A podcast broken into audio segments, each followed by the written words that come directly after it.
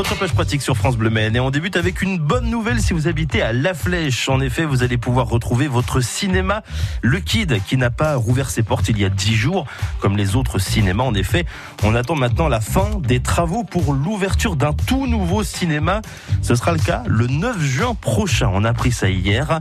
Ce sera d'ailleurs toujours Le Kid hein, comme nom et son programmateur Jean-François Joly qui euh, viendra régulièrement sur France Bleu Maine pour nous parler de cette très très bonne programmation. Donc Le Kid, rendez-vous le 9 juin prochain pour la réouverture. Prochainement aussi, vous allez pouvoir retrouver euh, les piscines proches de chez vous, les Atlantides par exemple, le grand centre aquatique de l'agglomération du Mans, pas très très loin du quartier des Sablons.